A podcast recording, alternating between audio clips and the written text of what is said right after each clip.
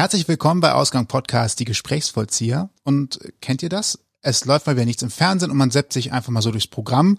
Das geht uns auch häufiger so. Und dann bleiben wir zum Beispiel beim Teleshopping hängen. Ja, ihr habt richtig gehört, wir haben so einen kleinen Spleen und gucken ziemlich oft, was es da so Neues gibt und was man so entdecken kann und erleben kann. Äh, und schaut den Leuten natürlich auch dabei zu. Und manchmal bestellen wir auch dann ganz zufällig etwas aber nur zufällig.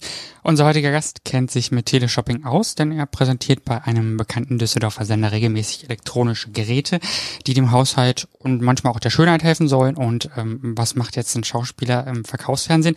Das und hoffentlich noch vieles mehr erzählt uns heute Carlo Sohn. Herzlich willkommen. Einen wunderschönen guten Tag. Hallo. Schönen guten Tag. Hallo. Hm, wie ist das denn so? Wir sind nicht ja immer, also häufig sonntags, äh, da verkaufst du dann oder präsentierst Produkte, also du verkaufst ja nicht direkt und bist ja eigentlich Schauspieler. Jetzt würde ich sagen, okay, das passt eigentlich ganz gut, weil du hast immerhin Fernseherfahrung, das ist schon mal eine gute Basis, um zu wissen, wie bewege ich mich und wie stelle ich mich da. Ist wahrscheinlich einfacher als ein BWLer, der nur Zahlen kennt. Äh, aber es ist trotzdem, glaube ich, nicht so naheliegend, als Schauspieler äh, beim Verkaufsfernsehen zu landen. Äh, wie, wie war dein Weg dahin? Wie, wie ist das passiert? Was so eine Litfaßsäule gesehen, da stand drauf, wir suchen, wir suchen Präsentatoren. Äh, nicht ganz. Ähm, ähm, ich habe lang Theater gespielt und äh, habe es geliebt, Theater zu spielen, weil das ist ja auch so ein bisschen das, was ich gelernt habe und was ich immer machen wollte. Es gibt einen großen, großen Nachteil beim Theaterspielen und das ist, man muss dafür bereit sein, ein Nomadenleben einzugehen. Das heißt, wenn du äh, jetzt nicht in der ersten Liga äh, spielst und äh, dir die großen Häuser aussuchen kannst, musst du bereit sein, jede zwei Jahre woanders hinzuwechseln. Und bei mir war dann nach drei Jahren in Dienstlagen am Landestheater die Entscheidung, nach Celle zu gehen, Halle oder in Köln zu bleiben. Und da Köln ein sehr großes Haus hat, äh, wo ich mich beworben habe und nicht hin konnte, und äh, viele kleine Häuser hat, an denen man, sagen wir mal, sehr überschaubar verdient, äh, habe ich mir was anderes gesucht und meine Agentur schlug mir die Dyson-Sache vor und ich habe dann äh, erstmal drei Monate für äh, die Internetseite moderiert und als sie eine Blondine suchten für QVC, wurde ich mit zum Casting geschickt mit vier weiteren Blondinen äh, und ich bin's geworden. und jetzt kommt der Witz. Carlo ist nicht blond. Ansatzlos, ja. Vielleicht hat es der eine oder andere auch gemerkt, klingt männlich. Genau. Gebe mir Mühe.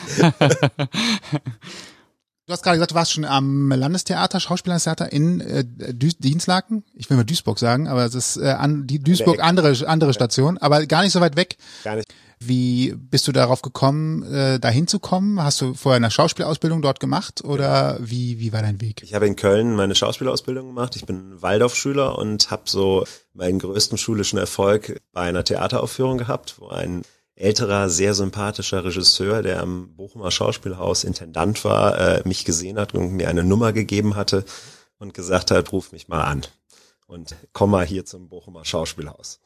Äh, konnte ich nicht so viel mit anfangen mit 18 und habe original einen Zigarettenfilter davon gedreht. Und das war die Chance, in Bochum anzurufen. Und sie rauchte dahin, kann man so wirklich sagen. Und nach äh, zwei Jahren nochmal, sagen wir mal, versuchen, das Abitur zu bekommen, habe ich dann irgendwann gedacht, so was mache ich denn jetzt? Wo konnte ich denn mal was? Und habe mich daran erinnert, habe dann hier in Köln an einer privaten Schule die Ausbildung gemacht und habe dann als aller allererstes ARD-Film in Marokko gedreht und gedacht, geil, zwei Wochen nach der Ausbildung, es geht direkt los. Als wir in Marokko ankamen, wurde mein Text gestrichen. Ah. Wir haben an der Kostümprobe eine Brille und einen Turban bekommen und man hat nur noch meine Nase gesehen. Aber wir waren vier Wochen, vier Wochen in Marokko und haben einen tollen Film gedreht. Und äh, ja, dann ging es über drei, vier Stationen nach Dienstlaken, nach einem Vorsprechen da. Unglaublich nettes Team, sehr kleines Haus, sechseinhalb Tage Woche. Macht man gerne, wenn man 22 ist. Ja, sechseinhalb Tage ist auch echt anstrengend. Das heißt, Wäsche waschen in den letzten äh, zwölf Stunden, die noch übrig bleiben. Genau das. Und da trifft man dann auch die Freunde und äh, kümmert sich um alles andere, was im Privatleben noch angefallen ist. Und äh, man fährt mit dem RE 5 äh, von äh, Dienstlag nach Köln. Und wenn man Schön. viel geprobt hat und viel gespielt hat, kann es auch mal sein, dass du in Emmerich aufwachst oder noch in die andere Richtung weiterfährt, ist es Koblenz. Ich Koblenz, ja. Ist es Koblenz. Äh, und äh, ich glaube, das sind Momente, wenn du gerade richtig gesagt hast, Wäsche waschen und Freunde treffen und dann in Koblenz bist, Äh, belehrt mich eines Besseren, aber Koblenz ist bei mir in keiner guten Erinnerung. Vielleicht muss ich mal ein Wochenende nach Koblenz fahren. es gibt viele schöne Bahnhöfe auf dem Weg. Ja. Und äh, am Wochenende, wenn man dann, also sechseinhalb Tage Woche, da ja. könnte auch mal ein Wochenende dabei sein, auch gerade beim Theater, bedeutet dann ja auch letztendlich, dass man mit Fußballfans und allen anderen in schön Gerüchen im, von Fußballfans? Ja. In, inklusive, also auch allem drumherum. Alkohol, aber dann natürlich auch das Übliche, weil die machen ja Sport. Äh, also ich schaue Sport zu. Also dann kriegst halt auch schon mal. mm, stimmt, ja. Von daher ist schön. Das ist äh, ich muss noch eine Gruppe dazu äh, fügen, das sind Junggesellenabschieden, die, die Richtung von Duisburg nach Köln kommen. Äh, ich möchte mich nicht mit irgendwelchen Duisburgern jetzt anlegen, aber das waren sehr interessante Junggesellenabschiede. Wobei ich echt sagen muss, da sind so die hemmungslosen Frauen am Kölner Hauptbahnhof waren schlimmer als dieser klassische, sagen wir mal, äh, Uwe im Pimmelkostüm mit äh, anderen mit Ballermann-Shirts. Naja, lassen wir das. Ja, die drehen dann nochmal richtig auf, ne? Einmal noch, ne? Boah, ja, das ist tatsächlich, kann ich mir vorstellen, da hat man aber auch den Kaffee auf im wahrsten Sinne des Wortes. Aber eine Sache muss man ja parallel da noch machen und das ist vielleicht auch das, äh, warum ich ein bisschen was anderes irgendwann gesucht habe. Äh, man lernt ja natürlich Text noch. Das macht ja der Schauspieler in seiner Freizeit.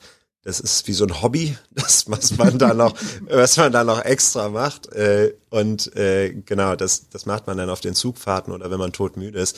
Aber äh, Spaß beiseite, das war eine wahnsinnig schöne Zeit, äh, die aber so ein bisschen mit einem Team zusammenhängen, was dann sich aufgelöst hatte und über Deutschland verteilt hat. Und dann ist halt die Frage, wo geht's mit dir hin? Äh, du wirst älter und dann kam dieses Angebot und auch eine, eine große Möglichkeit, sich einfach für mich zu entwickeln, muss ich wirklich sagen, in eine ganz andere Richtung, die ich gerne jetzt auch weiter noch ausbauen würde. Mhm wir, wir kommen gleich nochmal zum, zum äh, Shopping-Fernsehen. Was ich noch interessant finde, ist, äh, bei all unseren schauspielerischen ja. Interviews äh, merkt man immer, welche große Rolle Stadttheater eigentlich spielen. Also ich glaube, ich, man kann eigentlich sagen, jeder, der halt auch später was ist oder groß wird, also ich glaube auch Harald Schmidt hält immer noch viel auf Stadttheater und sagt, halt, das sind so die Dinge, wo, wo, wo ich gelernt habe oder wo auch jetzt heute, glaube ich, noch Sachen macht. Was hat Stadttheater denn so tatsächlich in der schauspielerischen Laufbahn so wertvoll ist? Es ist einfach wirklich die Basics zu lernen, selber sich gegenseitig zu kritisieren, zu checken, intensiver Augenmerk zu haben? Du hast ziemlich viele Punkte zusammengefasst. Das ist absolut korrekt. Äh, ich würde noch eine andere Sache sagen. Stadttheater ist eine sichere Möglichkeit zu lernen, aber gleichzeitig Geld zu verdienen. Weil ich glaube, ein junger Schauspieler sehnt sich danach, eine feste Anstellung zu haben. Und eigentlich, auch wenn man einen Beruf äh, erlernt hat, der ziemlich frei und äh, ich bin vielleicht ein bisschen nicht ganz wie sonst die Gesellschaft ist, sehnt man sich trotzdem nach einer Sicherheit, wo jeden Monat was aufs Konto kommt, aber man seine Kunst ausleben kann und lernen kann. Und das war bei mir auch so. Ich war in Münster äh, für zwei Stücke und hatte da wunderbare Kollegen, auch welche, die sagen, ich bin jetzt seit 40 Jahren am Stadttheater so, ne? Und das ist toll, dann zu lernen, muss man wirklich sagen. Ich fange die Geschichte mal so rum an. Ich habe die Geschichte nicht lesen können. Wir haben die beide nicht lesen können, aber es klang nach einem ganz großartigen Cliffhanger.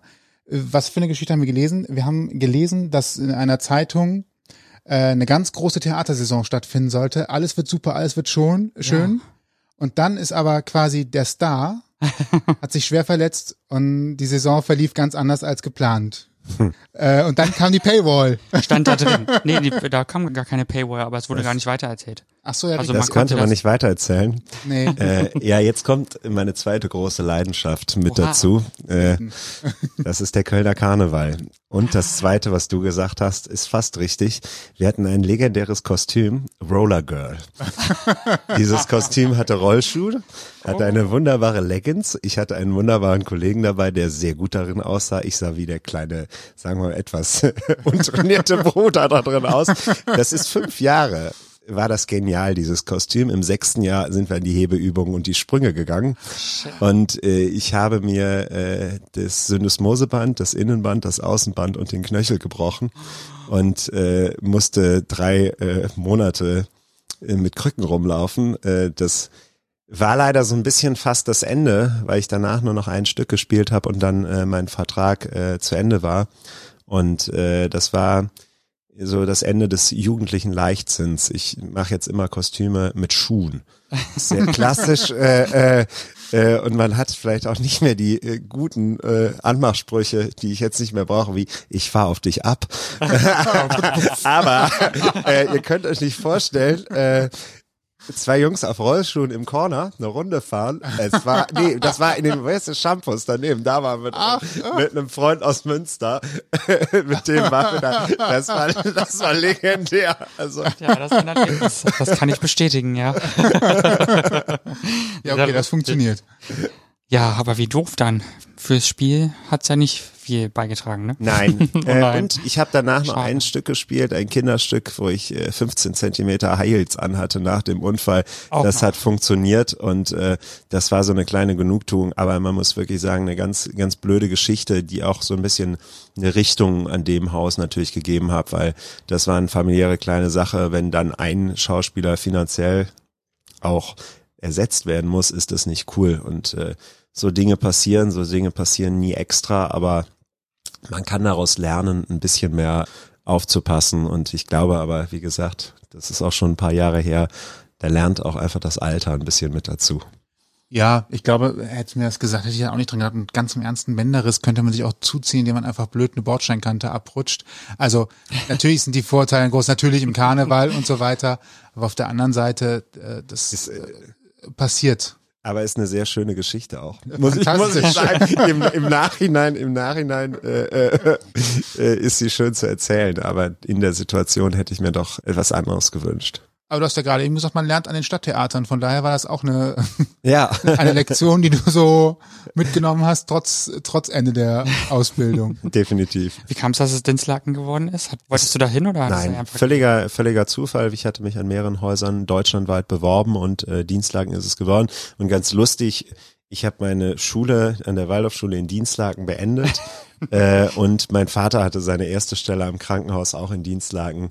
So schließt sich der Kreis. Als Krefelder ist das nicht so weit weg, aber das war irgendwie, war ganz nett. Das Ruhrgebiet ist ja auch schön. Ja, Also ich, Ecken. Ich muss wirklich sagen, ich bin, ich finde manche Ecken sehr schön, aber wenn es dann so eher Richtung Niederrhein geht oder Essen, die Stadt, wo du äh, viel Zeit verbringst, die habe ich viel aus dem Bahnhof gesehen. oh, das ist Dann gibt's noch sowas. Bahnhof. Nee, nee, ne? Auch das Umfeld. Es gibt auch so. noch Hagen Bahnhof. Auch, auch nicht Ist- einer der schönsten genau. Bahnhöfe. Nee, das Ja. stimmt, ja. Äh, Ja.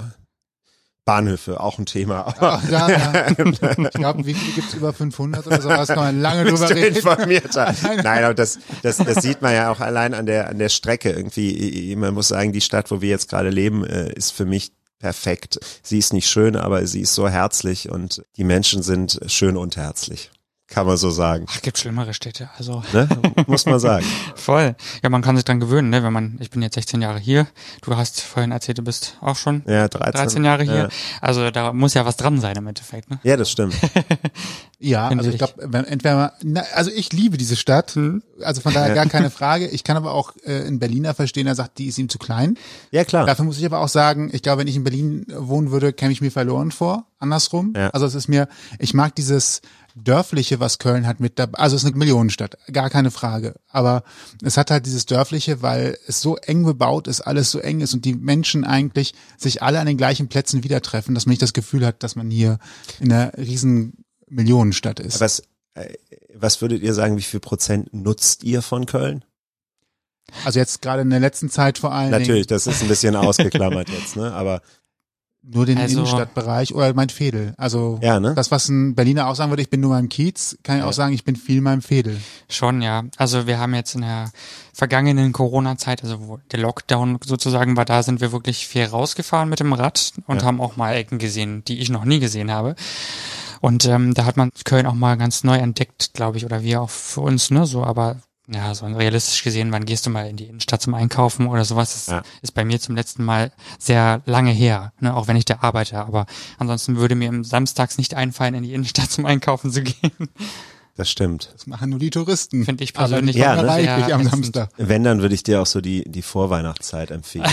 Die ist immer, dann Besser. kannst du dein Holländisch auch noch ein bisschen verbessern. Das auch. Und ich finde, dann kann, man kann sich dann auch noch einen Kinderwagen ausleihen oder einen Hund und dann geht man einfach auf den Weihnachtsmarkt. ja, das ist eine gute Sache. Vielleicht im Winter. Das habe ich, das habe ich so ein bisschen gelernt. Ich hab, meine erste Wohnung war am äh, in der Alexianerstraße am Neumarkt und Mhm. äh, die Mischung aus holländischen Touristen und äh, Junkies auf dem Neumarkt, während so äh, weiß nicht, stille Nacht, heilige Nacht im Hintergrund läuft und du so gebrannte Mandeln riechst. Das war so viel Sinneseindrücke. Das muss ein Mensch erstmal verarbeiten. Aber jetzt, wo wir gerade den Lokalchlorid noch so ein bisschen ausleben Ja. lassen, war die Situation auch mit, mit äh, Junkies schon immer so stark am Neumarkt? Boah, ich äh, habe hab gewisse gewisse Gesichter schon immer immer immer wieder gesehen, immer die gleichen, muss ich wirklich sagen. Und äh, es gibt eine wahnsinnig tolle Dokumentation über den Kölnberg. Äh, Vielleicht kennt ihr die. Äh, Und da kommen auch so ganz viele bekannte Gesichter über dieses schlimme Viertel vor, die äh, oder sagen wir mal ein, ein sehr abgehängtes Viertel. Äh, und äh, diese Gesichter sieht man immer wieder auch am, am Neumarkt und äh, das äh, ist erschreckend. Und zum Beispiel, ich habe lange im Schmitz gekellnert und da waren über fünf Jahre lang lief ein Mann, dem man wirklich zusehen konnte, wie das Leben ihm äh, nicht gut tut, da vorbei und irgendwann weg. So, und das sind, finde ich, auch vielleicht nochmal auf die Kleine der Stadt bezogen, fast schon ja Bekanntschaften, äh, auch wenn es nur optische sind, die einen irgendwie begleiten und dann, dann ist es weg. Und ja, ich mag meine Ecke jetzt ein bisschen lieber. Es ist nicht irgendwie die Augen zumachen, weil man es dann einfach nicht mehr sieht. Da ist auch manche wilde Lebenssituation, aber ja, da trifft nicht so Innenstadt auf das, muss ich sagen. So, Ja, aber- nur zu etwas Schönem wieder. Ja, ich, ich war nur gerade so dabei, weil wir es so, Mhm, ja. so aus, äh, angestreift haben. Es gibt natürlich auch viele schöne Sachen in Köln und ganz ehrlicherweise, wir sitzen an einem lauen Sommertag, wenn ich das mal so sagen darf. Ja. Ja. Gerade hier bei geöffnetem Fenster, es kommt schöner, lauer, warmer Wind, um mal vielleicht ein bisschen positive Emotionen zu Absolut. transportieren. Wir schauen auf einen äh, von der Sonne noch angestrahlten Kolonius. Also von daher, es gibt tatsächlich auch schöne Momente in dieser Stadt. Viele, Ja. viele. Das muss, kann man immer wieder so sagen. Zum Beispiel, ich, wir haben es eben ja im Vorgespräch kurz gesagt, wenn du, wenn du viel am Wochenende arbeitest, ich habe manchmal noch so Hummeln im Hintern, wenn ich sonntags abends nach Hause komme. Und wir saßen ganz lang auf diesem warmen Rathenauplatz, wo auch immer so die Menschen dann nochmal zusammentreffen, wo du auch manchmal nicht weißt, ist das jetzt ein End-68er, ist das vielleicht einer, der äh, auch mal im Neumarkt war oder ist das so, ein ja. Physikprofessor, wo man so gar nicht über Menschen urteilen kann und das war ein Wahnsinn, das ist so ein Köln-Gefühl, wenn wir da saßen und äh, dann um halb zwölf dann, ach, muss ja mal ins Bett. Aber Also ich mit den Leuten verquatscht. Völlig. Auch. Das ist halt so das, Ja. das Schöne. Oder auch meine Lieblings-Köln-Momente, ich sage es auch immer wieder gerne, wenn man an der Haltestelle steht, die KVB kommt und kommt nicht und dann fängt man irgendwann ein Gespräch mit jemand der Umherstehenden an, weil halt alle dann sagen können, oh, wie KVB mal wieder, nie kommt die pünktlich. Dann erzählt jeder seine KVB-Geschichte, was alles schon nicht geklappt hat und wo man mal komplett verlassen in Brück stand und die nächste Bahn kommt erst in der Stunde, weil mitten in der Nacht ist.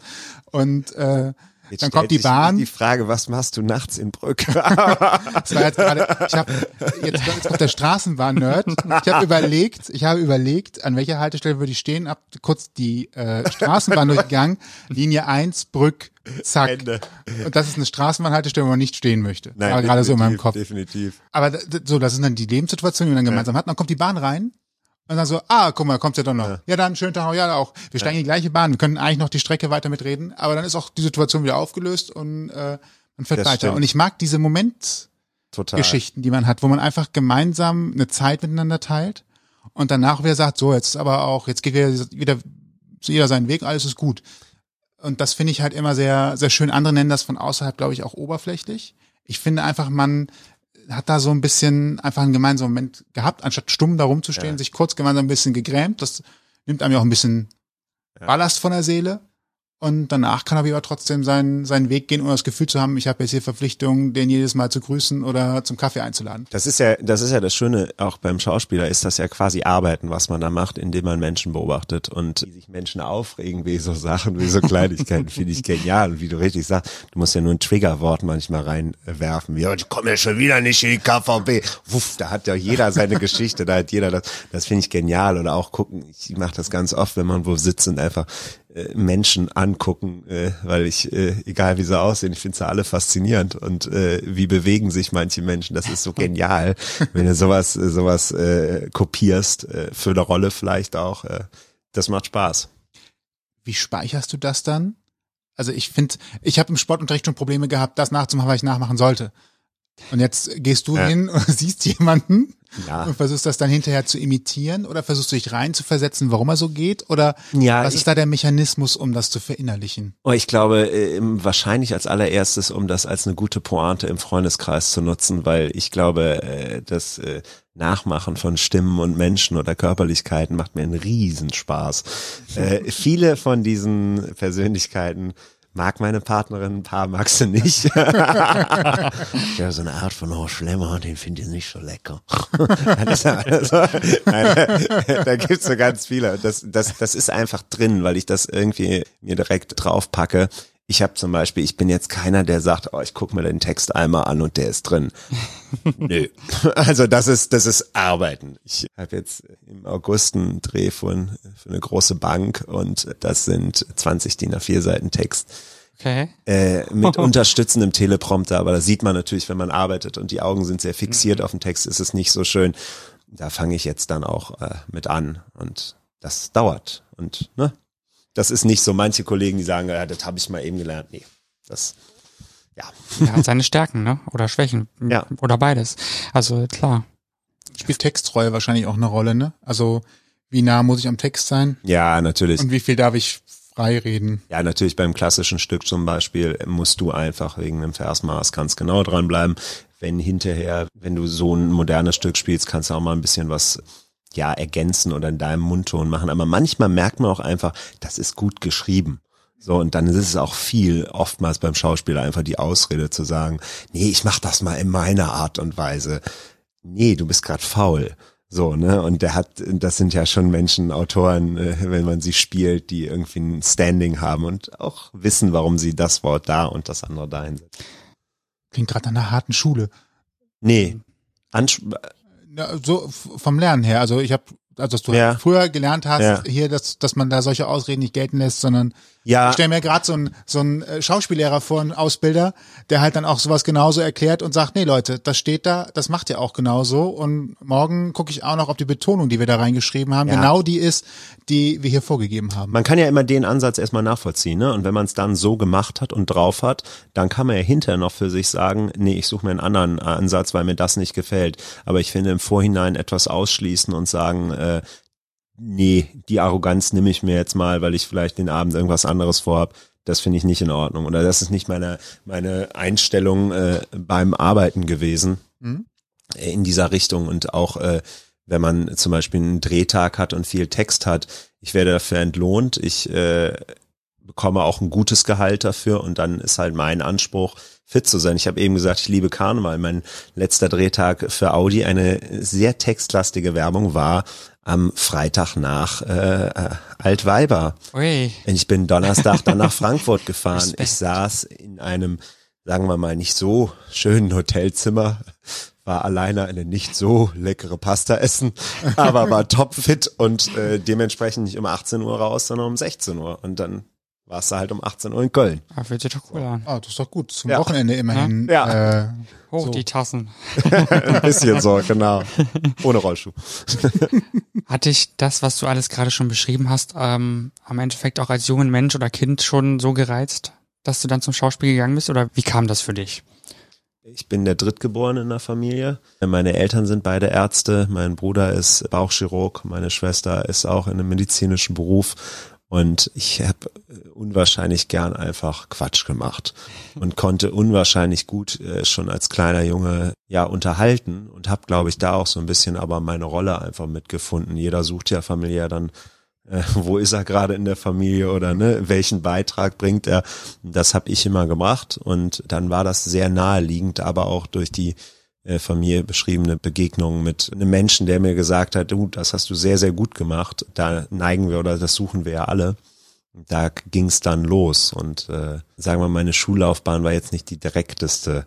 Und dann, äh, dann ist man ja als junger Mensch so, vielleicht geht man mal durch, was ist es? Und ich muss wirklich sagen, ich habe sehr großes Glück, dass ich das gefunden habe und dass sich das jetzt auch so weiterentwickelt, weil ich habe viele Freunde, die, glaube ich, immer noch suchen, um einen Beruf zu finden, der sie glücklich macht.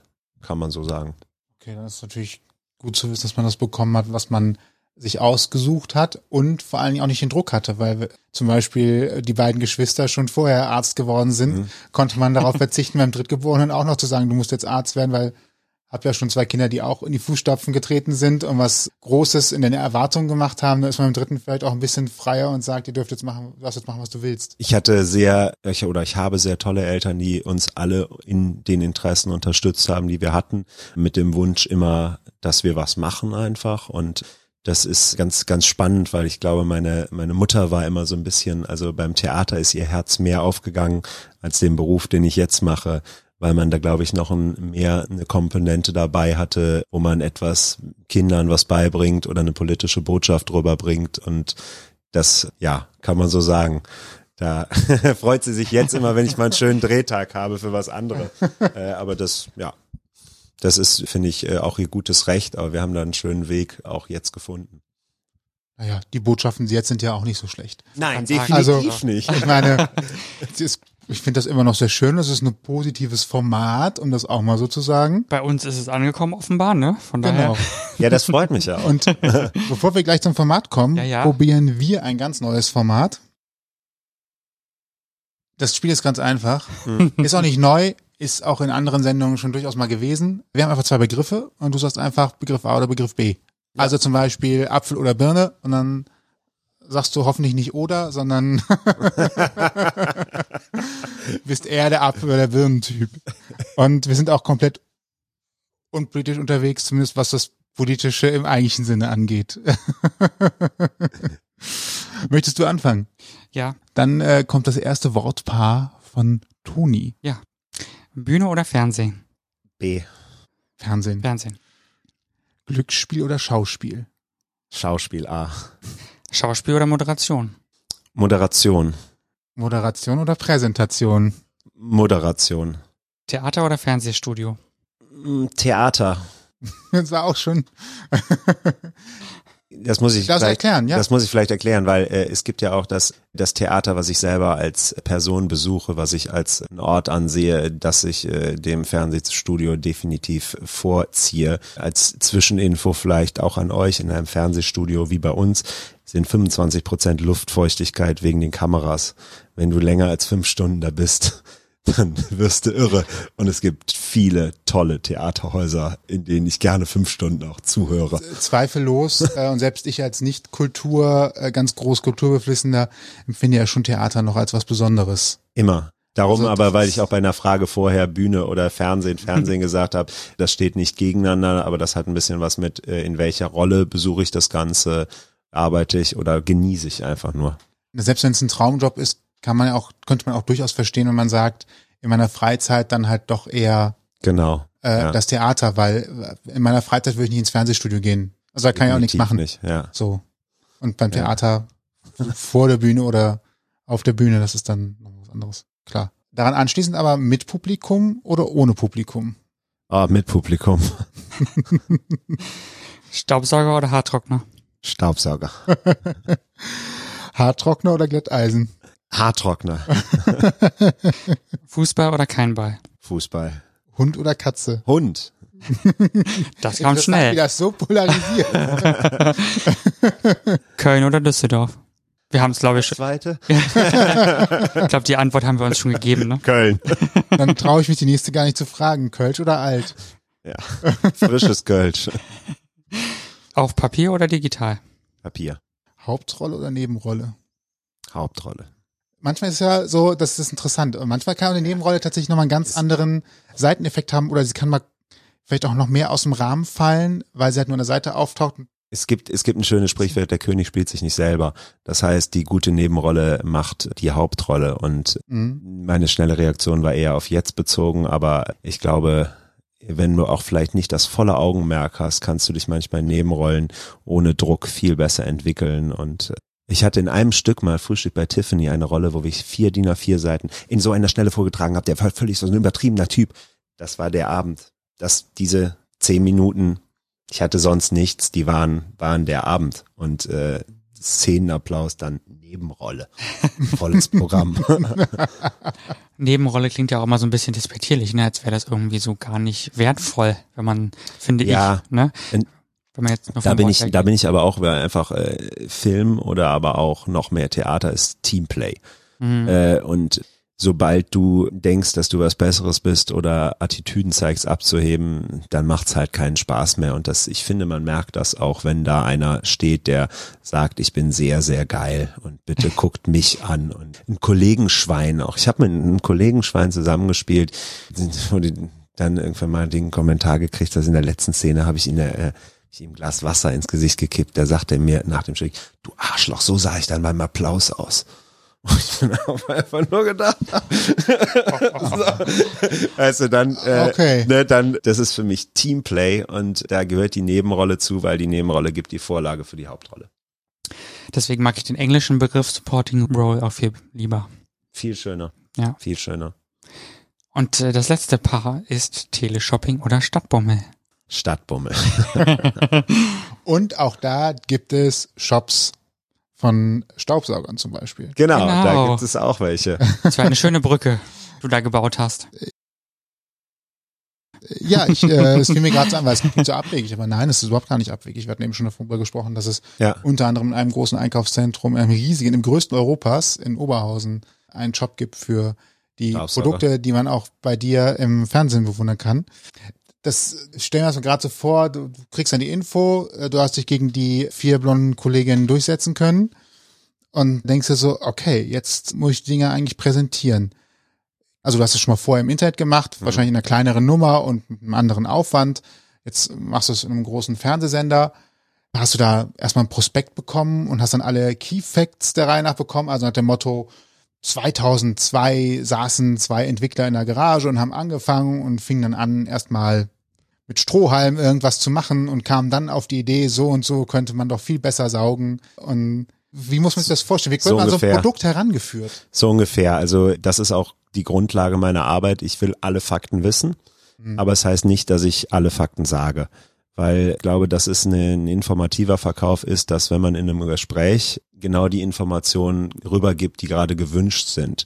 Das hat auch was mit sympathisch und unsympathisch für mich zu tun. Wenn ich dir jetzt 100 Prozent alles erzählen will, auch wenn du gar keine Lust darauf hast, dann ist das kein erfolgreiches Verkaufsgespräch, dann ist das keine erfolgreiche Präsentation.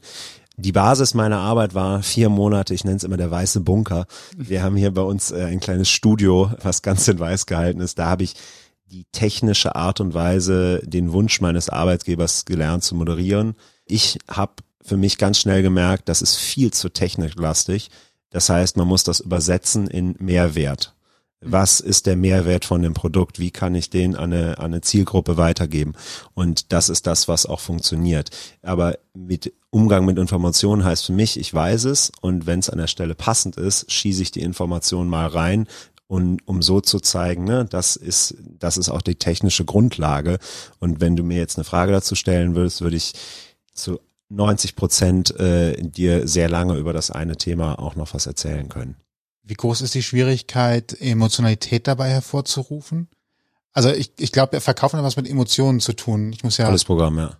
und du sagst gerade, es kommt aus einer technischen Richtung. Das heißt, du versuchst ja schon zu übersetzen, welchen Nutzwert hat das? Und Nützlichkeit ist das eine, Emotionen auslösen, dann sicherlich auch das andere, da ist ein Fernseher dazwischen, man sieht die Reaktion der Leute gar nicht. Ist das dann ein Spiel mit dem im Studio oder gibt's Kameraleute, die man dann fixieren kann, gucken kann, wie reagieren die gerade auf das, was ich sage? Naja, du, du lernst es, indem du, glaube ich, Erfahrungen aus deinem eigenen Leben reinbringst, weil das ist das, was, was Menschen verstehen. Und gerade jetzt in dieser Zeit, wo wir alle viel zu Hause waren, ich habe das mal in einer Sendung gemacht, wenn ich Liegestützen mache, sehe ich jedes Mal, wie staubig es unterm Sofa ist bei uns.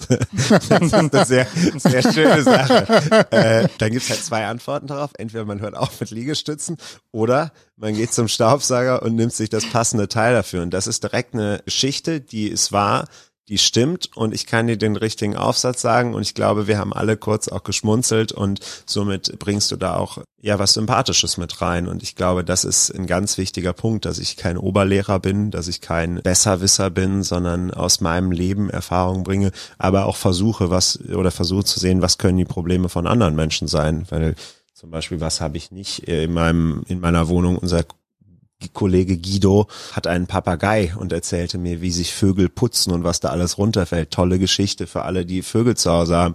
Wenn du einen Kaninchenstall früher mal hattest, Prost Mahlzeit, äh, das in der Wohnzimmer. ja, ne? Das sind so die Geschichten. Aber wie machen wir das jetzt mit dem Lockenstab? Ich habe ja keine Haare mehr wirklich. Wenn man mich kennt, weiß man das. Ja. Ach, deswegen der Hut. Und ja, genau. Und man könnte ja jetzt sagen, ein Lockenstab sollte doch eigentlich über eine Frau präsentieren, wobei man ja als Einwand hinzufügen muss, das wird ja auch getan, ne? Also Ja, ja. wird ja auch direkt getan.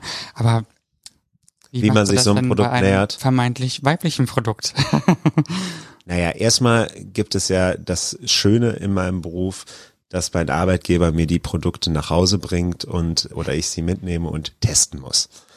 Das ist natürlich eine große eine Erleichterung auch bei dem Wetter, jetzt mal gute Ventilatoren zu Hause zu haben. Achso, und den dann, Lockenstab mal dann auszuprobieren. genau, dann habe ich einen meinen besten Freund mit sehr langen Haaren. Ich glaube, es war das ein oder andere Kölsch und dann habe ich dem mal die Haare gemacht. Der sah blendend aus hinterher.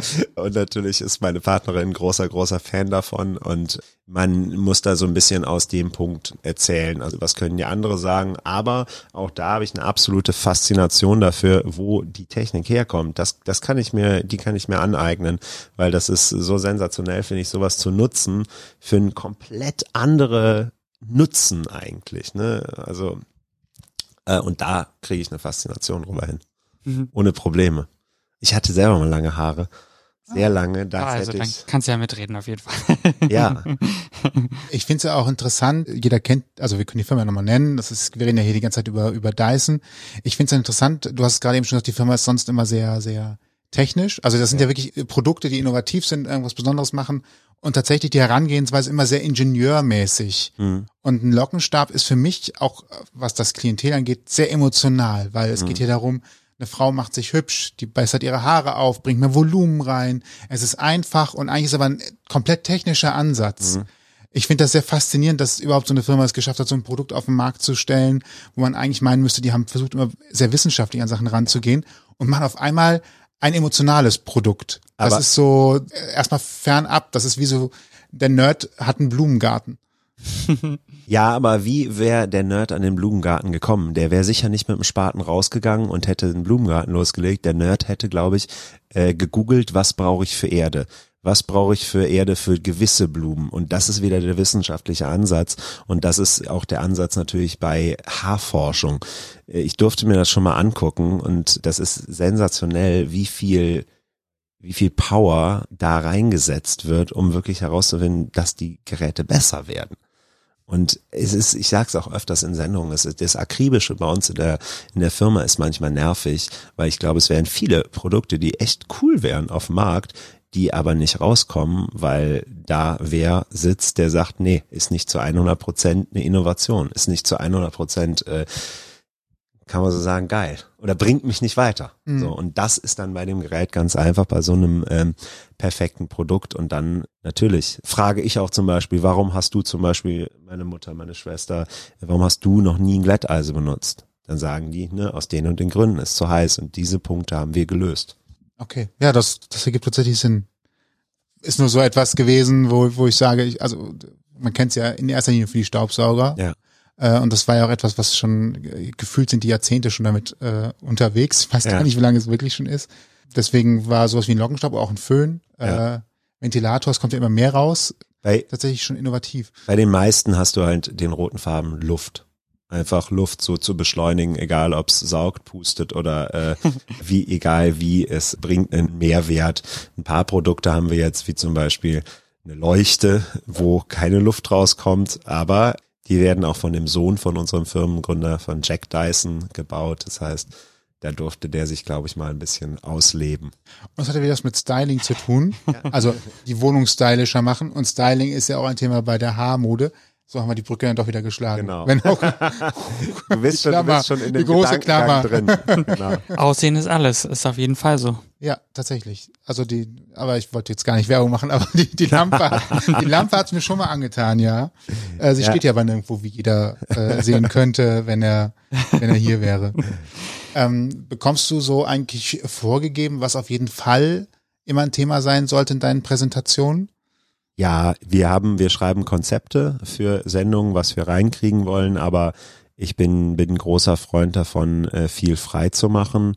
Äh, also wir bereiten es vor, aber ich gehe gerne frei an die Sache ran, weil sich so am schönsten Gespräch entwickelt.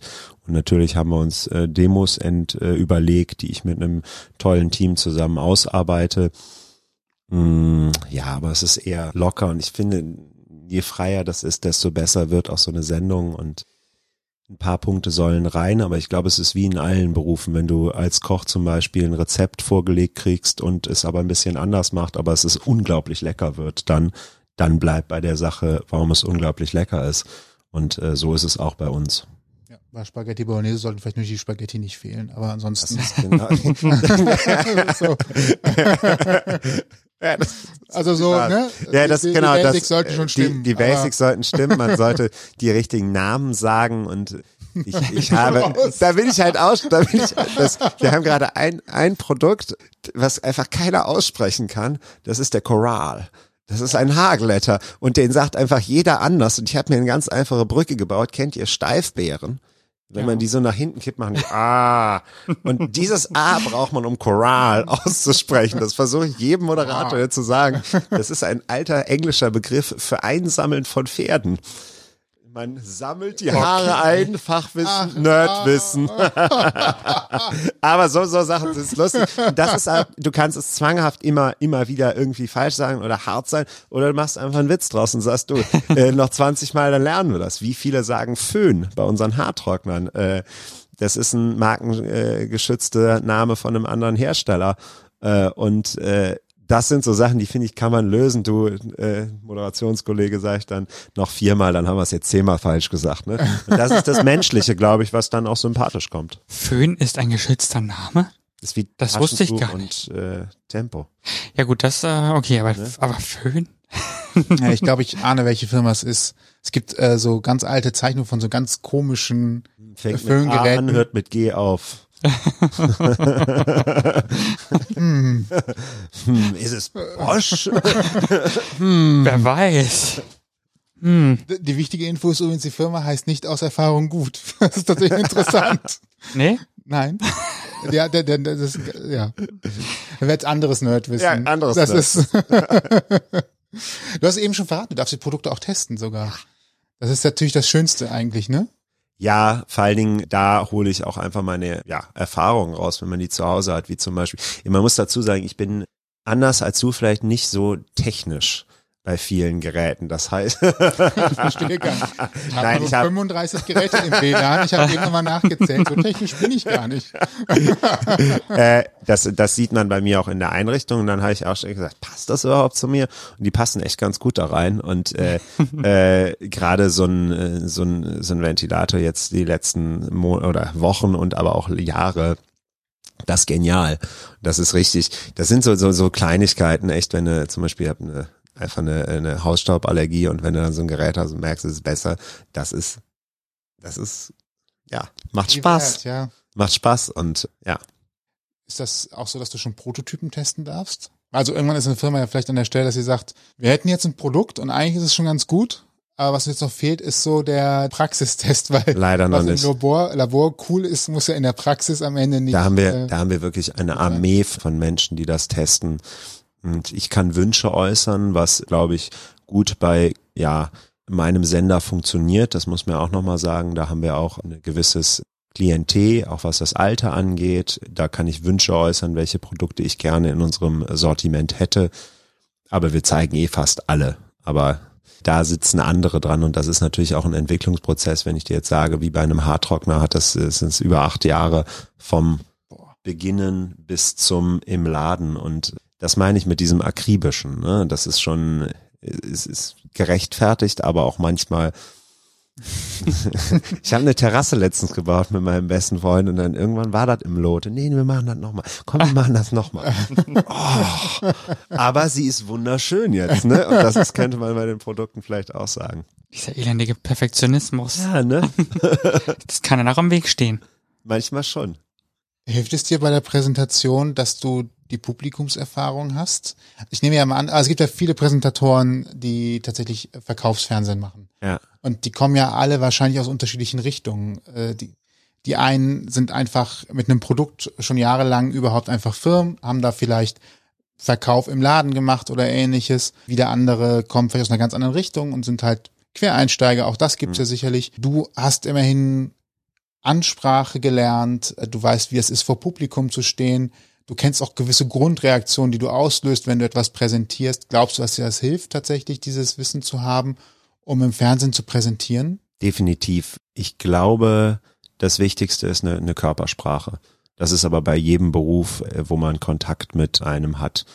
Fangen wir in der Bäckerei an, wenn da eine steht mit hängenden Schultern, die guckt dich nicht an und matzt dich an, dann geht der Morgen nicht gut los. Und, äh, wenn Dann ich, ich äh, keinen Kaffee mehr trinken. Genau, wenn ich zum Beispiel ziemlich äh, eingeklappt und mit hochgezogenen Schultern mit einem hohen Stimmchen da jetzt stehe und irgendwie erzähle, das ist aber sowas von super, dann ist das auch nicht gut. Und wenn man merkt, da ist ein entspannter Typ, da ist eine entspannte Frau mit einer willkommenen Körperhaltung, vielleicht offen, dann guckt man sich das lieber an und ist viel mehr abgeholt, würde ich sagen. Und das habe ich natürlich gelernt, aber ich finde, so geht man einfach auch durchs Leben. Also ich würde beim Bäcker morgens eher einen schnellen, netten Spruch anstelle muffig sein, weil dann habe ich einen schönen Start in den Tag. Ich finde, es wird eh viel zu wenig geflirtet. Bin ich ein großer Freund von. Das verstehen viele nicht. Also diese Mischung zwischen nett sein und flirten, finde ich, die kann manchmal verschwimmen. Äh, nicht auf dieses alt Männergetue, aber Mhm. sondern nett und freundlich. Und wenn wir das viel mehr machen würden, gehen wir, würden wir viel, äh, ja, viel lachender durchs Leben gehen. Die Und Smalltalk-Geschichten, die ja in anderen Ländern in der Kultur auch deutlich tiefer verankert sind als in Deutschland. Wir sind ja hier Ja. oft sehr rational auf das Ziel aus in den ganzen Gesprächen. Ja. Ich gehe zum Bäcker und sage halt fünf Brötchen, danke, tschüss. Mhm. aber war ja schon Danke bei, das ist ja schon, Schon weiter. Ne? Ja. Kann auch nicht jeder.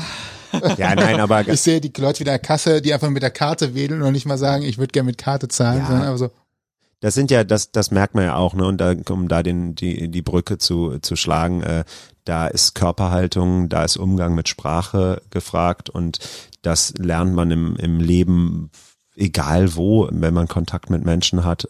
Und ich mache eine Sache, die, ach, die ist so ein bisschen, ja, manchmal mache ich ein bisschen weniger. Ich gucke mir Sendungen an, wenn die nicht gut waren und wenn sie gut waren und ja, schaue auch, was ich mache. Ich habe zum Beispiel so Marotten, manchmal steht mein Fuß einfach so ein bisschen. Ich denke, du hast gerade so eine Minute lang das Bein so angespannt beim, beim Stehen. Denkst, warum machst du das? Das fällt dir hinterher auf, dann, ach ja, lass mal los. Ne? Ja, das sind so Kleinigkeiten oder die eine Schulter ist manchmal höher als die andere und da achtet man drauf und auch vielleicht einfach nur, wenn man lange arbeitet, dass man keine Rückenschmerzen kriegt, aber auch, wie man halt wirkt und äh, bist du ein harter Kritiker bei dir selbst, ne? Nein, ich bin, ich ja doch, ich bin ein harter Kritiker bei mir selbst, aber ich bin auch stolz auf mich, wenn ich erfolgreich bin. Ich finde, diese Mischung ist eine gesunde Mischung. Sich hinterher kaputt machen ist Schwachsinn, bringt in keinem Beruf irgendwas weiter. Und nochmal auf die Publikumssache, das ist das, was ich total vermisse, weil wenn man früher Theater gespielt hat, stehen da Leute und dann kriegst du erstmal einen schönen Applaus und dann gehst du mit so einem Gefühl raus. Jetzt ist das halt, bin ich in einem anderen Bereich, da kriegt man super Job, klasse gemacht. Dann setzt man sich ins Auto, fährt nach Köln, versucht ohne anzuhalten an McDonalds vorbeizufahren. Es gibt viele McDonalds auf dem Weg. Und es gibt so viele.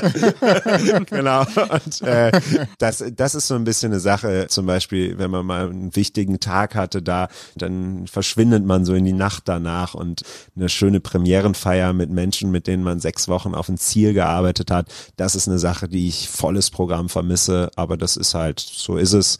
Und dann habe ich eine sehr tolle Partnerin, die dann sagt, klasse gemacht. Oder wenn es schlecht war, du, das bist nicht du alleine zuständig, weil ich frage mich manchmal zum Beispiel an so einem Tag wie heute, wir sitzen jetzt Gott sei Dank bei einem offenen, äh, bei einer offenen Tür mit einem leichten Lüftchen hier, aber ich wäre da sonst draußen und würde sowas machen und da kann man dann als Mensch, der da steht, einfach nichts machen. So ist es. Erreicht man nicht und der, Genau. der kauft dann auch nichts. In So ist Moment. das, ja. Ja, das, das ist richtig. Du hast eben davon gesagt, es gibt erfolgreiche und weniger erfolgreiche Tage. Wovon hängt das für dich ab? Ist das das Zusammenspiel zwischen dir und dem anderen im Studio? Weil das ist ja auch etwas, manchmal hat man das Gefühl, das muss nach draußen gerade total komisch gewesen sein. Ja. Du hast gesagt, du siehst dir hinterher solche Sachen an. Dann stellt man manchmal auch fest, ich habe das in der Situation als total awkward empfunden, Hm. guck's mir an und stell halt fest, das hat kein Ja. Mensch gemerkt, das war gerade ich, der das so empfunden hat. Äh, soll ich mal sagen, was ich Ja. einmal gesagt habe? Jetzt stehe ich hier mit meinem Ding in der Hand auf dem Küchentisch.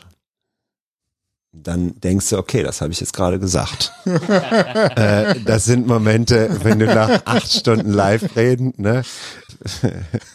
Früher hatte ich ein hartes, jetzt ein flexibles. äh, das sind Momente, äh, das muss ich mir nicht nochmal angucken. Da ist eine ganze Studio-Crew, liegt dann da auf dem Boden, wenn du gerade den Flex-Adapter vorstellst, äh, mit dem du wunderbar unterm Sofa saugen kannst.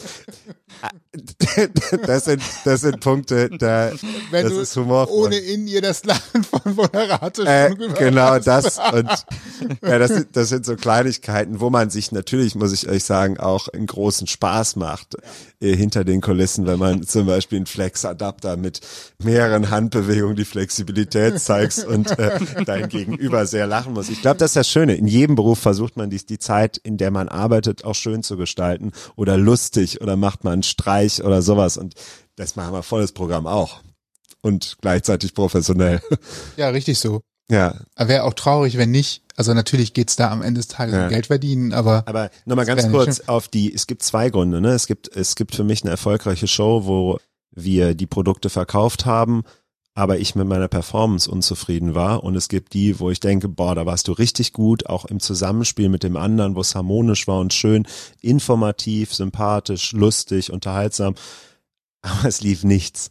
So, ne? Und das muss man so ein bisschen, muss man so ein bisschen äh, für sich auch hinkriegen, dass man dann nicht irgendwie an sich zweifelt. Das ist, glaube ich, in vielen Berufen so, dass man, wenn man weiß, das war mein Bestes, das war gut, Punkt. Und nächster Tag. erfährst du denn wenigstens so im Nachgang, ob die Sendungen davor im gleichen Rahmen liefen? Also es gibt ja, ich sag mal so, es gibt ja Tage, wo du einfach sagen kannst, da rufen weniger Leute an, da wird weniger online bestellt. Ja. Einfach, also jetzt, wir haben gerade einen sonnigen Abend, die Leute gehen vielleicht jetzt eher raus und trinken ein Bier und keiner guckt Fernsehen. Und dann Genau weißt du das. halt, da kann halt kommen, wer will, präsentieren, wer will und du kannst 300 Euro günstiger sein als im regulären Angebot. Das kauft keiner, weil es keiner mitbekommt. Da musst du einfach einen fairen Umgang mit dir selber lernen. Und das sage ich ganz bewusst lernen, weil das hatte ich am Anfang nicht, weil vielleicht ich da sehr, sehr kritisch bin und dann sage, okay, was können wir ändern? Was, was können wir an der Situation ändern? Wie kann ich mich anders vorbereiten? Wo kann ich noch einen Zugriff drauf haben auf Themen, die ich noch nicht bedacht habe? Äh, keine Ahnung was, wie kümmere ich mich um Senderplatz? Ne? Das ist in unserem Team wer anderes für zuständig. Aber das sind die Punkte, die ich dann versuche anzugehen und so wie sie in meinem äh, äh, ja, Bereich liegen, auch anzustoßen, weil das gehört für mich komplett dazu, nicht nur die Moderation, sondern halt äh, zu überlegen, wie werden wir erfolgreich. Das ist dann auch schon deutlich mehr als in Anführungsstrichen nur die Schauspielerei. Also da geht es ja auch schon ein bisschen um Definitiv. Positionierung, Strategie, welchen Weg gehen wir in Ja. der Präsentation, in der Darstellung.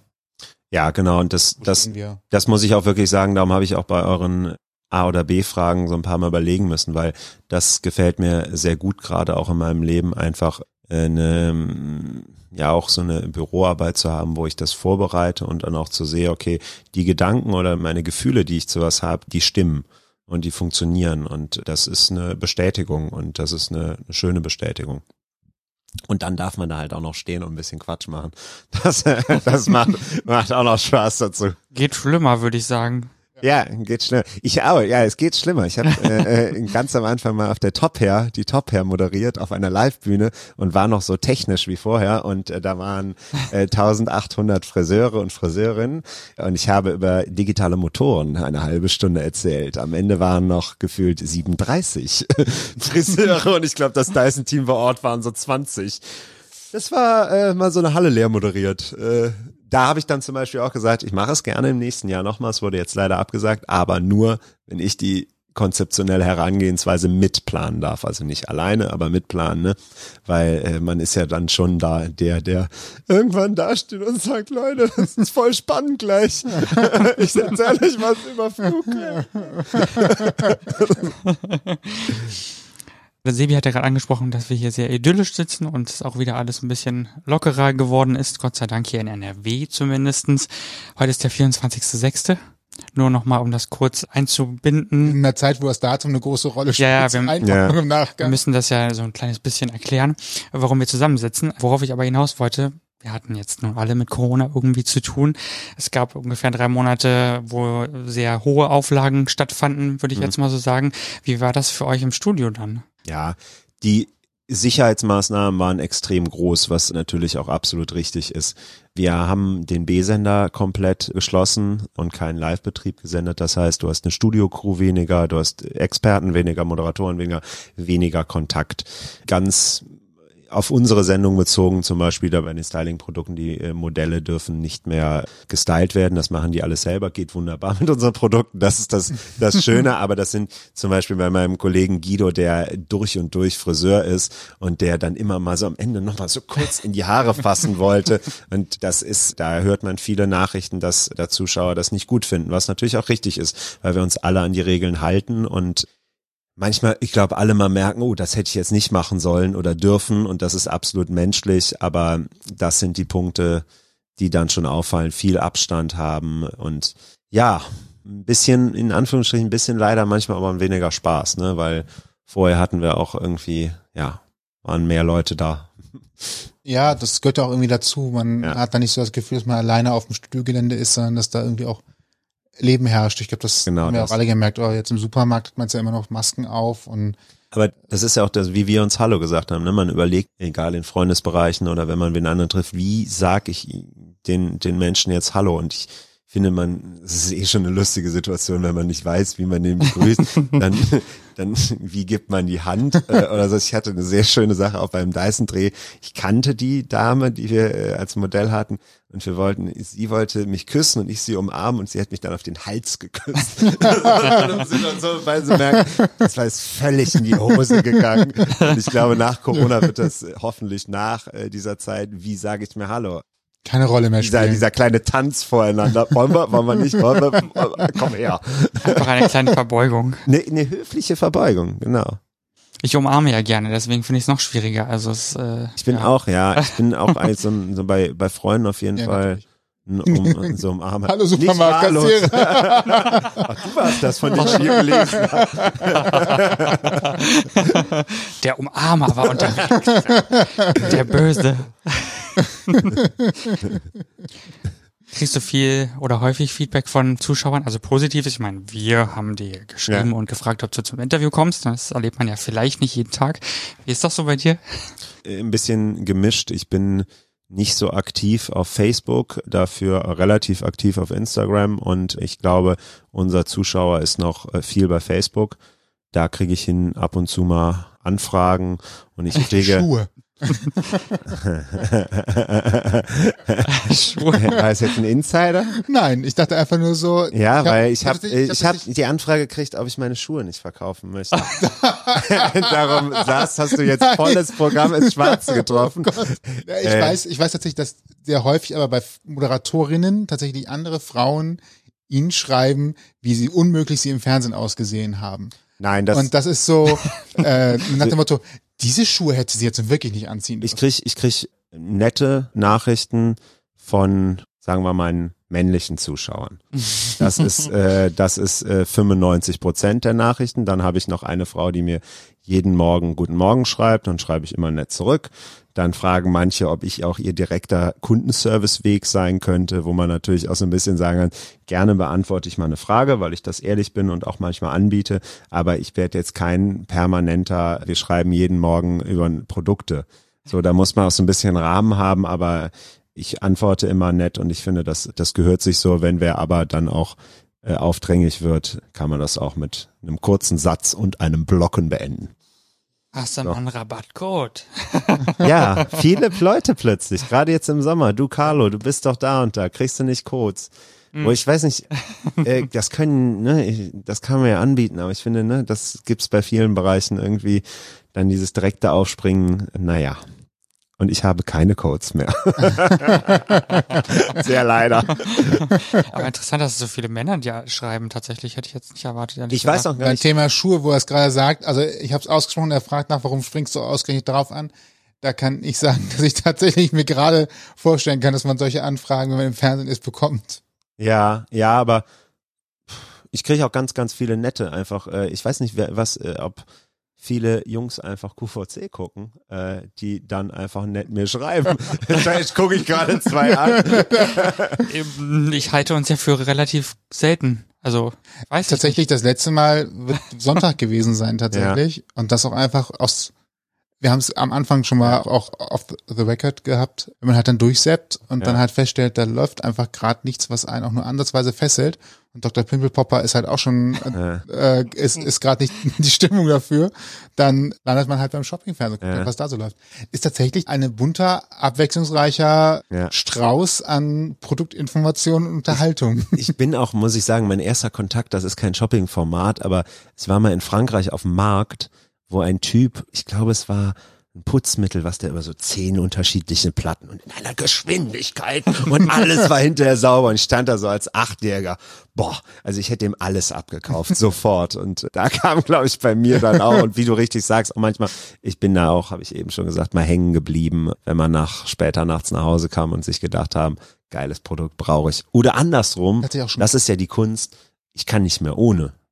Das ist ja, ne, das denkt man sich ja bei manchen. Und äh, ich äh, bin auch so ein, so ein Mensch, der, wenn man zehnmal was sieht, Das kenne ich mal kauft. Wir haben noch nie was gekauft. gar nicht. Nur Sind die impulsive Kerzen eigentlich Nur aufgefallen? ganz kurze impulsive. Kerzen? da waren Kerzen auf dem Ach, Tisch. die Kerzen, ja, ja, ich Ja, habe ja. Herzen verstanden. Nein, die Kerzen. Die sollen doch erst morgen kommen, die Herzen. Ja, die, die Kerzen, ja, die habe ich ganz impulsiv abends irgendwann mal gekauft, weil die schön So, aussahen. So, zack. Tatsächlich, äh, also es gibt gar nicht so viel. Ich finde, für die Menge, wie wir es gucken, ist unsere Stimmt. Wohnung, ist unsere Wohnung tatsächlich noch sehr nicht so Home Shopping, Fernsehen addicted, wie man meinen könnte. Ja, aber man committet sich auch so ein bisschen mit den Leuten, die man da sieht, ne? Wenn die gute Präsentationen machen oder sympathisch sind, dann sieht man die, dann sieht man die nochmal. Dann guckt man irgendwann mal, wer ist das überhaupt? Ich glaube, das hat ne? auch ein bisschen auch einfach gewechselt, wenn ich jetzt so durch die Palette von Produkten bei uns gucke, natürlich angefangen mit dem, was ich mache, dann sind das einfach gute Sachen. So, und das war, ich weiß nicht, ob es früher ein bisschen anders war, aber äh, sagen wir mal, die Mode war früher etwas extravaganter, die dort angeboten wurde. Du willst doch nicht etwas sagen, dass da ein extravaganter Mann stand und seine Mode präsentiert. Nein, auf gar keinen Fall. Aber das war schon, sagen wir mal, war 90er, könnte man sagen. Ist das äh, diplomatisch ausgedrückt. Entertainment. Und die kommen ja wieder. Die kommen ja wieder, Vorsicht, ja. Also wer was gekauft hat und noch im Schrank hat, äh, das könnte jetzt noch ein ganz großer Trend werden. Ja, oder teuer bei Kleiderkreise. Du bist ja über das Schauspiel, das hatten wir eben schon da rein geraten. Das zeigt ja auch, dass tatsächlich mit so einer Ausbildung viel möglich ist. Ja, Also normalerweise denkt man, man macht eine Schauspielausbildung und dann wird man halt Schauspieler, vielleicht Synchronsprecher noch. Da kennt man ja auch einige, die diesen Weg eingeschlagen haben. Wie vielfältig ist denn die Schauspielerei geworden oder worauf muss man sich heute eigentlich einstellen, wenn man Schauspieler wird, was, wo man dann am Ende landet? Also im Shoppingfernsehen ist das jetzt schon mal. Ja, äh, ich glaube, es gibt zwei Antworten auf deine Frage. Du musst einfach bewusst sein, dass es keinen oder für wenige den geraden Weg in die A-Liga gibt. A-Liga meine ich die, sagen wir mal, 300 bis 500 Schauspieler, die wir viel gebucht im Fernsehen sehen und wo man halt gut von leben kann. Und wenn du nicht am richtigen Zeit, am richtigen Ort dein Talent zeigst, dann kannst du auch ziemlich viel unterm Radar lang spielen, lang laufen und da ist es wichtig, dass du dich facettenreich aufstellst und das ist ja natürlich auch die Kunst. Ich glaube, viele Kollegen würden auch vielleicht einfach sagen, das, was der Carlo da macht, das würde ich nicht machen und würden idealistisch sagen, ich warte trotzdem noch auf den großen Film, der kommt, aber es gibt auch viele Kollegen, die warten dann einfach 20 Jahre und es kommt nichts. Muss man auf was warten? Weil ich habe gerade eben auch schon rausgehört, dass das am Theaterspielen mit dem Publikum abends und so weiter, also du bist jetzt glücklich da, wo du bist, gar nicht falsch verstehen, aber dass einen das auch durchaus so viel Befriedigung geben kann, Volles dass wenn man Programm. halt weiß, dass das funktioniert und Ja. ich vielleicht auch ein Engagement habe in einem Ensemble oder in einem Ja. Theater, das halt sagt, das hier ist auf lange Zeit Ja. ausgelegt, ich da nicht glücklich sein kann. Völlig, völlig. Und das ist das Schöne, wenn, wenn da die Punkte zutreffen und du das findest, das erreichst, dann ist das ein verdammt glückliches Leben, weil du einfach mit Menschen, glaube ich, die eh alle das gleiche Interesse haben, zusammen das machst, was du liebst. Aber man muss auch mal drauf schauen, wie viele staatliche und private Schulen Schüler ausspucken und die Vakanzen an Theatern sind weniger als die Schüler, die nur von privaten Schulen kommen. Das heißt, eine Masse wird in diesen Markt gedrückt, auch wo ganz, ganz viele schlecht von sind. So, das muss man auch sagen und auch das ist ein Beruf, wo extrem mit Träumen gearbeitet wird. Ich vergleiche das ein bisschen immer, seitdem es dieses Superstar-Format im Fernsehen gibt.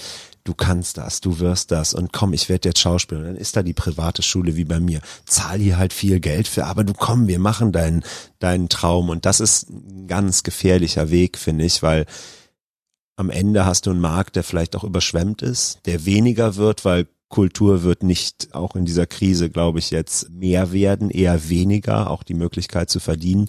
Und dann, um deine Frage zu beantworten, ist es so wichtig, Dinge zu haben, wo du Geld verdienen kannst. Das heißt Moderation, Synchronsprechen, Hörspiele, natürlich Film und Fernsehen und da seinen Weg zu finden. Und jeder, der idealistisch und glücklich ist, finde ich wahnsinnig toll, auch wenn man dann vielleicht nur wenig Geld verdient und für irgendwie 60 Euro am Abend Theater wo spielt. Diesen Weg äh, war eine Zeit lang wahnsinnig gut für mich, aber an einer gewissen Stelle muss ich einfach sagen, wünsche ich mir auch ein, ein Leben, wo ich mir Dinge leisten kann und wo ich auch irgendwann eine Familie gründen möchte und sagen, ne, ich habe nicht Angst, dass mein Leben jetzt vorbei ist, wenn Corona wäre. Das Schlimme jetzt ja das wird so lang dauern, bis das wieder in einem Fluss ist. Und äh, der Schauspieler hat zwei Probleme. Der ist nicht gut organisiert. Das heißt, diese Soforthilfe zu beantragen, war für viele, glaube ich, ein großer Akt. Das kenne ich einfach bei meinen Kollegen. Und dann ist das jetzt auch nicht die Welt. Ne? Ja, und das hält ja nicht lange. Also ja. das, das ist ja das, ja. Und das stopft mal so schnell irgendwie kurz ein Loch, aber die Kosten laufen ja trotzdem weiter irgendwo. Dann hast ne? du noch zwei Kinder vielleicht und ja. äh, so. Und das ist, ich, wie gesagt, ich bewundere das äh, von allen, die es können, die vielleicht aber auch an der richtigen Stelle das richtige Glück hatten. Das ist wahnsinnig toll. Aber ich finde, ich kann jeden gut verstehen, der sich halt in andere Richtungen entwickeln möchte auch. Was würdest du jemandem mit auf den Weg geben, der gerade überlegt, Schauspielerei angehen zu wollen und sagt so, ich will das jetzt mal probieren? Gehe auf eine staatliche Schule, wenn es schaffst, sind die Chancen da, dass es packst oder auf eine Schule, die nur Richtung Film geht, aber die freien äh, Schulen, die so anbieten, die projizieren den Traum genau. sehr groß. Ja, das ist das ist ja einfach so, ne, wenn du das ist ja auch ein wirtschaftliches System, was was funktionieren muss mit bezahlten Dozenten und dann zu sagen, ja, okay, fehlen vielleicht jetzt 2000 Euro in diesem Semester, ja, dann kommt XY halt weiter. So, und das finde ich nicht fair, weil du mit jungen Menschen mit Träumen spielst und das ist eine schwierige Sache. Und klar, ne, auch man kann bei Kunst immer die Auslegung sagen, ja, ich wollte das so und so machen. Manche können einfach nichts und ich bin da sehr kritisch und ich weiß auch, dass in manchen Bereichen, zum Beispiel beim Film, auch meine bisherigen Sachen nicht so sind, dass ich damit sehr zufrieden bin. Das heißt, daran arbeiten, mehr machen oder merken, dass mein Talent woanders liegt. Und manche Menschen sind da rationaler und manche sind verträumter und über beides will ich nicht urteilen, aber eine Entscheidung treffen finde ich immer eine wichtige Sache. Oder eben gucken, was das Segment ist, wo man vielleicht tatsächlich gut ist oder ja, überraschend gut. Ja. Manchmal muss ja nur ein Detail anders sein im Setting. Genau. Äh, wo man dann auf einmal über sich hinauswächst. Genau das. Und das ist ja treffende Person, die dich fördert. Ich habe einen Bekannten, den habe ich kennengelernt äh, bei einem Dreh, der hat mit, ich glaube, mit 43 hatte der fünf Drehtage und ab 43 hat er so 40 im Jahr. Das heißt, in der Zeit davor nichts kannst du nicht von leben, hat sie irgendwie mit Kunstprojekten, mit schönen Sachen über Wasser gehalten und jetzt, bam, satt im Geschäft. Krass.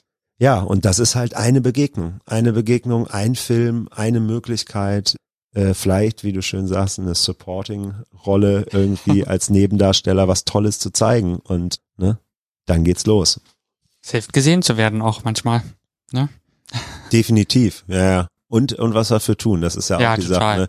Ich, äh, ich habe auch, also ein Traum ist natürlich auch mal über Themen zu reden, die jetzt vielleicht nichts mit technischen Geräten zu tun haben als Moderator und da muss man was für tun. Und da muss man halt an den richtigen Stellen auch sagen, hier bin ich und auch einfach so, ich mag das Wort Karriere immer nicht so, das ist mir so ein bisschen, aber so ein bisschen an Stellschrauben gucken, was hilft mir und wo sage ich, wie stelle ich mich auch, wie positioniere ich mich auch und äh, ja.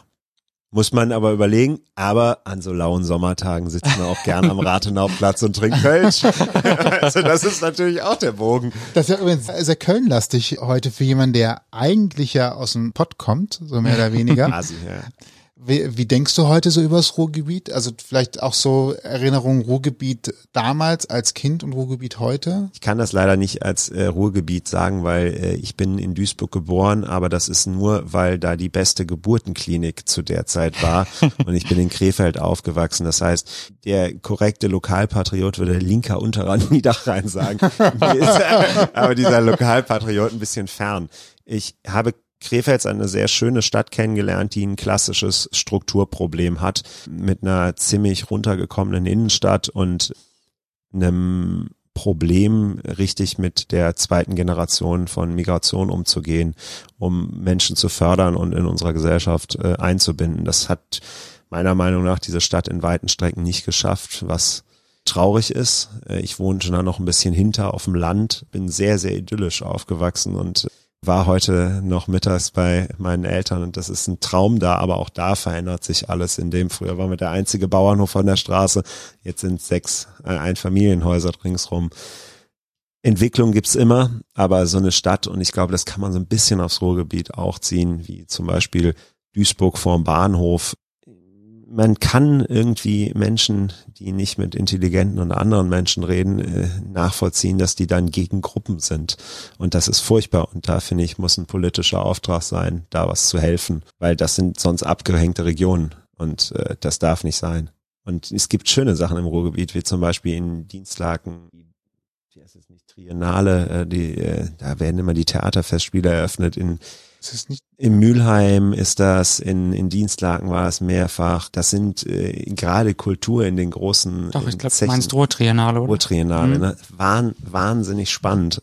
Aber ist das für alle oder ist das wieder für die, die es eh interessiert? Das stelle ich mich ganz oft bei so Sachen die Frage. Also ich, ich habe ja das Ruhrgebiet vorher nur ich bin Rheinländer. So rum fängt die Geschichte an. Ich bin Rheinländer und habe quasi so bis ich angefangen habe im Ruhrgebiet zu arbeiten, das Ruhrgebiet überwiegend entweder aus Fahrten kennengelernt, wo man halt zu Zeche Zollverein fährt oder ähnliches, um halt Bergbau zu sehen oder Duisburg-Ruhrort, den größten Binnenhafen zu bewundern und dann eben so das, was man halt drumherum macht.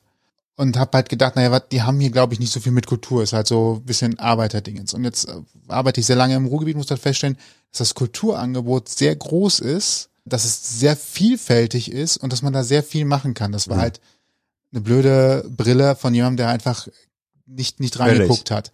Und äh, muss halt feststellen, das Ruhrgebiet ist sehr vielfältig, bietet sehr viel an.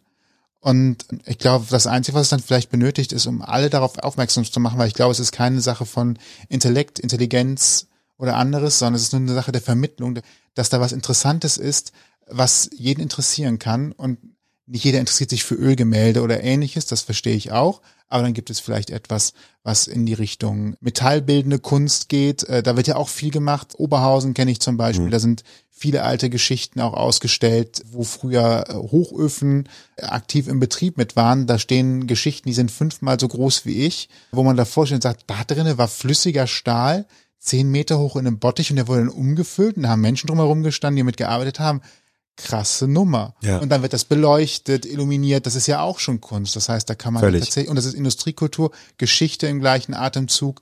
Äh, das Kurzfilmfestival in Oberhausen, Oberhausen größtes ja. Europas. Ja. Also das habe ich vorher gar nicht so auf dem Schirm gehabt.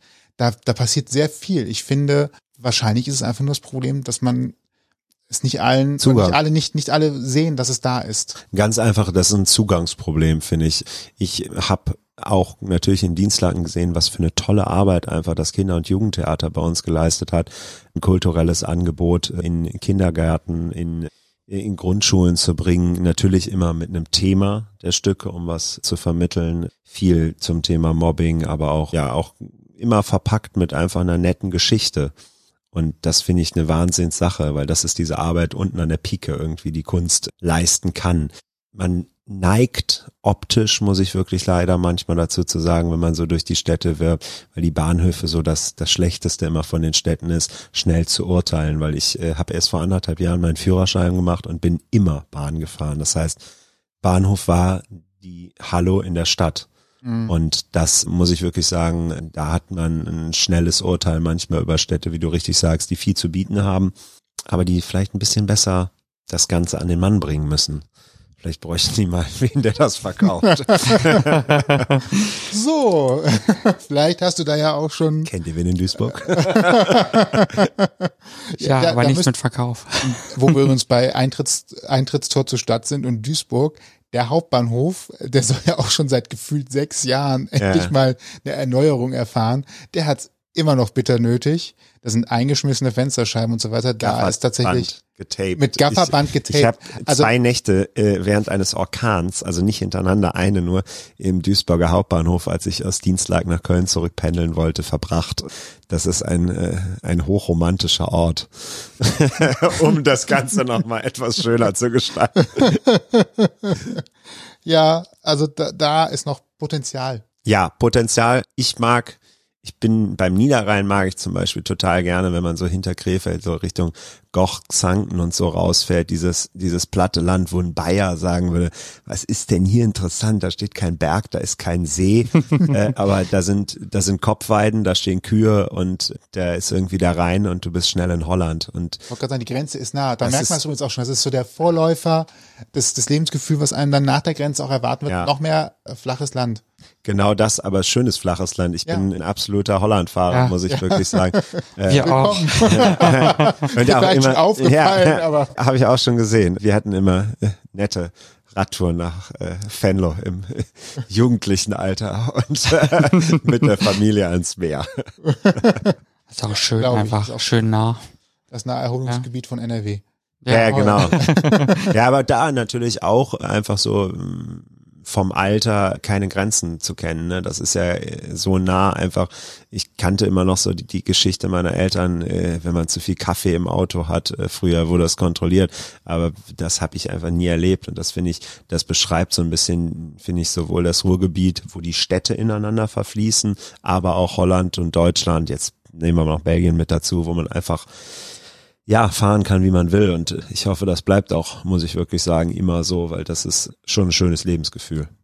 Ja, wünsche ich, wünsche ich uns allen, wünsche ich uns eigentlich auch für Europa tatsächlich. Ja, und vor allen Dingen, dass auch äh, einfach alle mitmachen. Und naja, wenn man jetzt die Tagespolitik verfolgt, dann gibt es schon große Unterschiede in Europa. Und ja, Gucken wir mal, wie sich das entwickelt. Ich bin ja immer Optimist, weil ich Richtige daran Einstellung. glaube, weil das, äh, wenn man dann ernsthaft mal drüber nachdenkt, merkt, dass man doch eigentlich sehr viel davon hat, von diesen Freiheiten, äh, eben nicht nur politisch, sondern auch wirtschaftlich. Und spätestens an der Stelle sollte der eine oder andere doch drüber nachdenken, ob ein gemeinschaftliches Europa ihm da nicht mehr bringt als äh, ja. engständig denken. Ja, wenn man sich das mal vorstellt, dass man fast mit dem Auto nach Afrika fahren kann, ohne eine, äh, eine Grenzkontrolle. Grenzkontrolle. Ey, das ist doch ein Traum. Also, Wenn man nicht über die Schweiz fährt, stimmt ja. ja, genau. Und selbst da sind die ja tatsächlich, also ich glaube, man muss den Ausweis äh, vorzeigen. Einmal die überhaupt- Vignette kaufen. Genau. Und dann Natürlich ist die Sache fürs auch. Jahr. Ein paar Also- Euro muss man ja verdienen, schließlich. Ne? Ja. Ja. Aber es ist schon, Franken, besser gesagt. das ist schon schön, ge schön geworden in Europa, ja. Ja. Ich kann mich nur daran erinnern, ich bin ein klein wenig älter, äh, wir sind früher immer viel nach Frankreich gefahren. Da gab's halt kurz mal an der Grenze kleinere Kontrollen, aber viel nerviger waren, und die gibt's auch heute noch, die Mautstellen, Ja, wo man, wo man schön das Geld in den Klingelbeutel werfen darf, Ja. damit die Schranke aufgeht. Und das war so nett nach anderthalb Jahren äh, oder wo seit anderthalb Jahren ich den Führerschein jetzt habe, die Angst, kein Kleingeld zu haben, obwohl man mit Karte zahlen kann, die mein Vater immer hatte. Haben wir denn noch passendes Kleingeld? so. Du kannst Vor mit Karte zahlen, aber das, das, das schwang sehr nett, als ich dann zum ersten Mal äh, so gefahren bin mit und das war eine ganz nette Kindheitserinnerung. Das Schöne ist auch, dass wir tatsächlich in einer Währung zahlen können. Ist auch, Auch, gut, etwas, ne? was früher Ah. mit Umtauschen und so weiter. Muss ich also dir sagen, Franc, aber in Franc umtauschen hast du dich so reich gefühlt. Wenn du Ja. so vor vier Wochen äh, Sommerurlaub mit 1300 Mark in Franc und was war es zu, oh, weiß ich, Ich gar glaube nicht mehr. mal drei durch zehn, nee, durch, mal zehn durch drei oder Ja, sowas. irgendwie Irgendwie so. sowas. Du hast auf jeden Fall viel Geld gehabt. Du konntest Ja. dir vorstellen, die vier Wochen, die wären genial. So, und das mochte ich immer gerne. Aber natürlich ist das jetzt einfacher oder praktischer. Ja, man hat den direkten Vergleich. Das wieder so. Aber du hast weder Problem mit Belgien noch mit Frankreich, weil du da verschiedene Währungen hast, sondern du hast einfach das Geld. Ja. Das ist tatsächlich jetzt äh, etwas, was man auch nicht unterschätzen darf, wie, wie schön einfach das ist. Oder Gulden. Oh, was hab ich Gulden in Flipperautomaten gesteckt in, äh, in Niederlanden auf dem Campingplatz. Und danach noch eine Fritten geholt. Ach, herrlich. Jetzt, jetzt wird's wirklich. Ja, jetzt wird's schön. Ja, bei, Jetzt mir war bei, mir, bei mir war Kibbeling. Also das war äh, äh, und äh, mit dem Rad durch die Dünen fahren und äh, Flavett essen. Oh. Schöne Sachen. Klingt cool. Ja, aber das sind wunderschöne Erinnerungen. Ich mag das auch gerne und ich fahre auch super gern wie heute einfach aufs Land und war bei meinen Eltern im Garten und ich glaube, das ist auch ich brauche das auch so als Ausgleich, äh, wenn ich, ich habe es eben gesagt, wenn man in so einem Studio arbeitet und gerade die Wochenenden echt mal lang sind oder auch so Tagesangebote mit neun Stunden live und äh, 24 Stunden am Stück vor Ort sein, drei Stunden im Hotel zum Pennen. Ich bin ein Mensch, wenn ich arbeite, ich komme auch nicht so schnell runter. Das heißt, dann trinkt man nochmal irgendwie zwei Bier irgendwie nach einer Sendung, guckt sich das Ganze vielleicht nochmal an. Da brauche ich einen Ausgleich.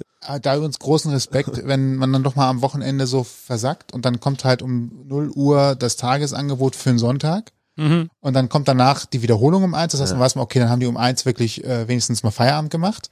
Das heißt, das Tagesangebot ist da präsentiert worden schon und dann guckt Ja. man halt am nächsten Tag nochmal einfach den Fernseher an, dann steht der Receiver halt noch auf den letzten Sender, den man gesehen hat und sieht dann halt schon wieder das Tagesangebot mit den gleichen Leuten, Ja. also zumindest dem gleichen Präsentator. Und man denkt, hat der jetzt eigentlich wirklich, Ja, das ist halt echt ist das heavy. Ne? live? Das ist live, ne? So, und da, das ist viel Kaffee. Irgendwie, ich werde langsam effektiver. Ich bin früher nach Köln gefahren zwischendurch. Ich habe jetzt ein Hotel direkt in Düsseldorf, weil das geht nicht. Und ich gehe halt echt jede Sekunde, wenn ich dann nicht auf Sendung bin, mal in der Pause, musst du raus und musst an die An die frische Luft. Luft. Sonne. Ähm, und ich habe, das muss man auch sagen, ein ganz tolles Team mit früher meine Jungs, die halt alles immer dreckig machen zwischenzeitlich. Die sind jetzt aber Architekt und äh, Logistiker. Das heißt, jetzt habe ich einen Angestellten, einen sehr netten, der mir wirklich sowohl die Arbeit abnimmt, aber auch einfach für gute Stimmung sorgt, weil das ist äh, auch ganz, ganz wichtig, dass man da mal auch kurz die anderen mal zur Seite lässt und mal irgendwie äh, sagen wir mal, über platte Themen redet. Ja. also, mal Muss man schnell, Ja, ich- schnell einen Burger isst oder so, äh, so Sachen. So, jetzt mal für, Ja, genau. fürs äh, Unkorrekte. Ja, und der zum Beispiel, das ist auch so herrlich, der sitzt da auch manchmal, kann es nicht mehr hören, das war jetzt das zwölfte Mal am Tag. Da sag ich mal großen Applaus. Der Zuschauer schaut sich vielleicht eine Sendung oder zwei an, aber der liebe Sebastian, der sieht dann schon mal acht Stunden und ich versuche natürlich viel unterschiedlich zu machen, aber der, der rote Faden ist ja das äh, ziemlich gleich und davor habe ich auch vor ihm großen Respekt. Ja, hat ähm, wahrscheinlich als Kind auch oft Hörspiele immer und immer wieder gehört. Kann sein, ich frage ihn mal. da kann man das Wir gut. teilen die Leidenschaft Essen. Der freut sich immer an den Tagesangeboten. Gehen wir mal zweimal essen. Frühes Mittagessen, spätes Abendessen. Und das geht dann aber am Sonntag auch nur bis 22 Uhr, ne? Äh, bei mir nie. Ich habe immer Ach. die 23 Uhr Sendung. Ach so, ich dachte, das ist schon vorher ausverkauft. Nee, Ah. nee. Ja, doch, auch oft, aber da zaubern wir immer noch äh, Was aus der Tasche. aus der Tasche, genau. Ja, gut. So muss es ja auch sein. Auf jeden Fall. Essen ist auch toll. Finde ich. Ja, und so lernt man dann auch halt als Lokalpatriot aus Köln, Düsseldorf lieben, muss ich wirklich sagen. Auch Essen kann in, man da gut. und auch in Düsseldorf gibt es Kölschkneipen. Ja, das stimmt, auch direkt da um die Ecke. Ah. Ja, Medienhafen. Ich habe vor ein paar Monaten eine kleine Düsseldorf-Führung gekriegt und fand das sehr toll. Also ich kann nur sagen, da muss man sich noch mal ein bisschen mit beschäftigen. Ja, und ich finde, äh, sobald man sich als Patriot bezeichnet, auch wenn man das Lokal davor sitzt, da bin ich nicht so, das kann ich mit einem Lachen sagen, aber nicht mit einer Ernsthaftigkeit. Also der Rheinländer, ja, aber Ich sag immer, ich bin Rheinländer. ja. Das geht von Bonn, also zumindest im NRW-Teil, Ja. von Bonn über Köln, Leverkusen, dann weiter bis Viersen, Kleve Ja. oder irgendwie so, da geht der Rhein ja dann Ja, so. ja, genau das, ne? Und da bin ich einfach so, da kann man Witzchen drüber machen, aber man weiß schon, was man da ernst meint und äh, das ist auch wichtig so. Auch in Düsseldorf sind die Menschen gut. Ja. So. Die große Gretchenfrage zum Schluss. Die Schlussfrage ist eine sehr ernsthafte Frage, die ich mir nicht selbst ausgedacht habe. Ich habe sie in einem anderen Podcast geklaut. Mhm.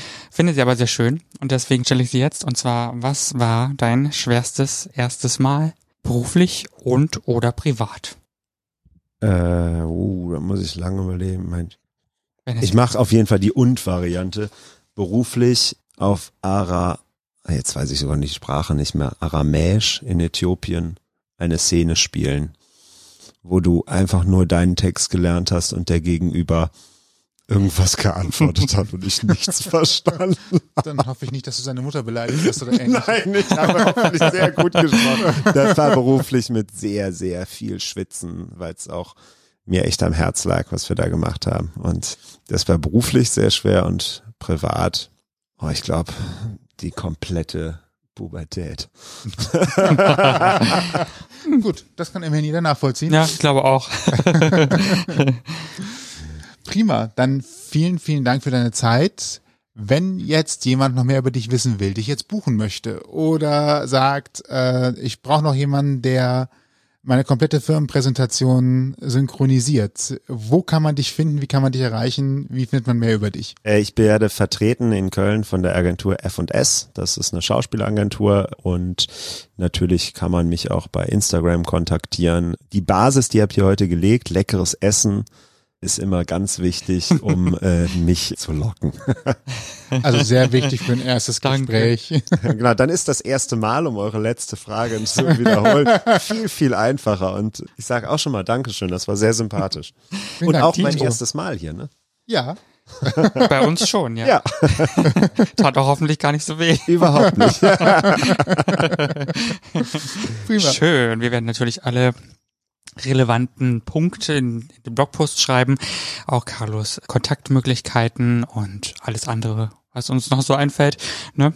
Ihr könnt uns wie immer über alle möglichen Streamingdienste hören, die es da so gibt da draußen. Wir sind überall vertreten. Ausgangpodcast.de ist unsere Homepage. Wenn ihr ein Feedback dalassen möchtet, dann mail at ausgangpodcast.de oder Instagram Ausgangpodcast. So einfach Wow. ist das. In diesem Sinne, genießt den Abend oder den Tag, kommt gut an, wo immerhin ihr unterwegs seid. Ja. Oder aber genießt eure Fahrt, wenn sie noch weitergeht. Ganz genau. Und denkt dran, diese Sendung ist eine Aufzeichnung. Das heißt, es kann sich in Sachen Corona schon wieder einiges geändert haben. Genau. Nur als kleiner Disclaimer am Ende. Tschüss. Also in diesem Sinne, bis dann. Tschüss. Tschüss.